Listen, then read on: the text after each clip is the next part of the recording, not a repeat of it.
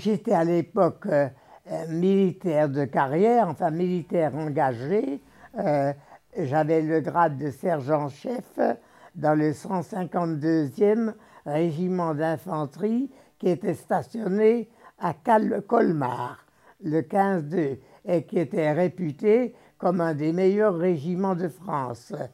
Et la défaite nous est tombée dessus comme euh, sur le pays et nous avons été évidemment euh, en partie assommés, disons, parce que l'armée française nous paraissait euh, une armée qui ne pouvait pas être battue et qui a été battue avec une telle rapidité et dans de telles circonstances que nous avons été en partie anéantis par cette situation.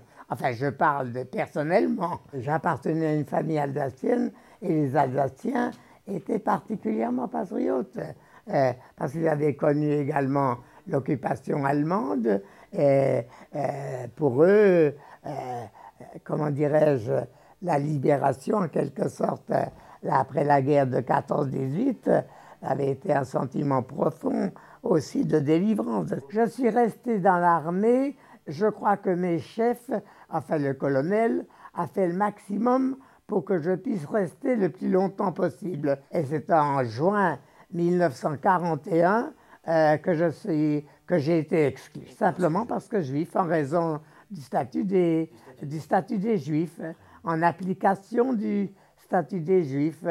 Et d'ailleurs, le colonel, euh, quand il m'a, euh, comment dit, fait part de cette décision, a dit combien il trouvait ça lamentable, que lui n'y pouvait rien.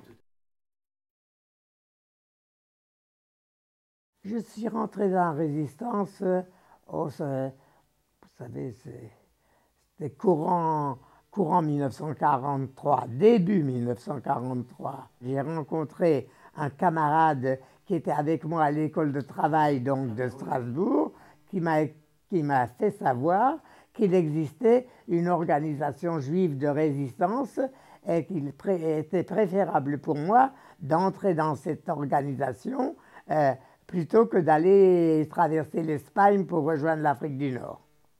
Alors je l'ai écouté, si je puis dire, j'ai suivi ses conseils et je suis rentré dans cet organisme qui s'appelait AGI, l'armée juive. Il y avait peu de militaires de carrière dans, dans l'AGI, hein, dans l'armée juive. Alors, euh, bon, euh, euh, je m'occupais des problèmes plutôt militaires, si l'on peut dire. Une de mes actions pour laquelle j'avais été chargé, c'est d'essayer de donner des rudiments militaires aux jeunes qui appartenaient à notre association. Nous avions des groupes de combat, nous avions des maquis, un maquis important en zone sud,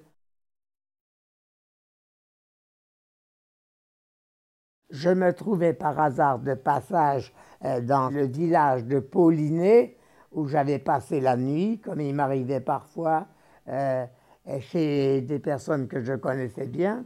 Et le lendemain matin, assez tôt, le, maire de la localité la plus proche est venu tout essoufflé pour euh, dire qu'il y a eu un parachutage dans la région et ayant appris que j'étais là, il voulait savoir si je pouvais contribuer à sauver ce parachutage.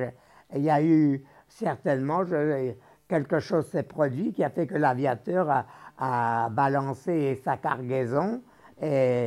Alors, il m'a amené, il m'a amené à l'endroit même où se trouvaient ces containers euh, qui parfois étaient ouverts après la chute et on voyait des, des pistolets mitrailleurs, en fait, je ne sais pas combien euh, d'armes et tout.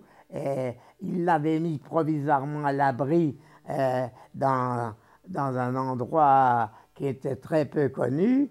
Et il fallait maintenant essayer de, de les sortir de là.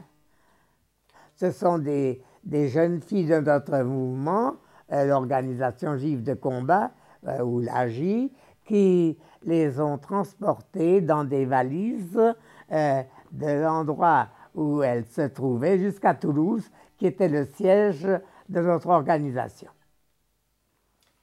Et je dois dire, leur rendre hommage parce que vraiment, il fallait le faire. Hein. Oui. Elle, c'était on les avait mis dans des valises assez solides et on a pris le car, tout simplement, avec euh, ces deux jeunes filles. Et je me rappelle la réflexion du chauffeur, c'est lourd. J'ai dit oui. Il a dit c'est du jambon. Alors je n'ai pas répondu. Et on est arrivé comme ça jusqu'à Toulouse. J'étais arrêté euh, par euh, des gens qui se présentaient comme membres de l'intelligence service, euh, qui m'avaient été présentés par des personnes à qui je pensais pouvoir faire confiance et qui d'ailleurs ont elles aussi été abusées par ces personnes-là.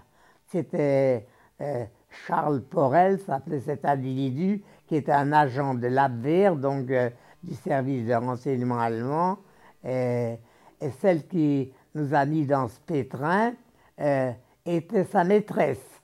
Mais comme par hasard c'était une juive, elle nous a toujours affirmé, je veux bien le croire, qu'elle ignorait tout euh, des activités de son amant, cet agent allemand.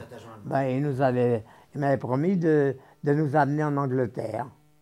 Parce qu'il y avait des liaisons, vous savez, euh, clandestines entre la France et l'Angleterre, donc ce n'était pas quelque chose d'extraordinaire. On a été arrêté le 17 juillet, le 17 juillet 1944. Euh, une voiture nous attendait, euh, il y avait le chauffeur, une personne à côté du chauffeur, la voiture a démarré, et au bout de 100 mètres, il nous mettait un revolver sous le nez, euh, à Capelle, qui était donc mon camarade, le rabbin Capelle et moi, et on s'est retrouvés euh, au siège du ministère de l'Intérieur, la rue des Saussets. On a passé une nuit pas très agréable, évidemment, à les menottes euh, euh, au poignet, mais autrement, je ne peux pas dire qu'ils nous aient torturés. Ils savaient, ils savaient pratiquement tout de nous. Le lendemain, on s'est trouvé au ministère de l'Intérieur. On a été euh, transférés à la prison de Fresnes.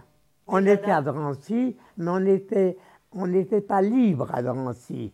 C'est-à-dire que les internés pouvaient circuler librement dans le camp. Nous nous étions euh, dans deux chambres, euh, en quelque sorte séparées des autres internés. Nous étions, nous étions les terroristes.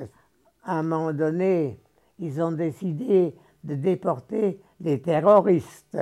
C'était des wagons de bestiaux, vous savez.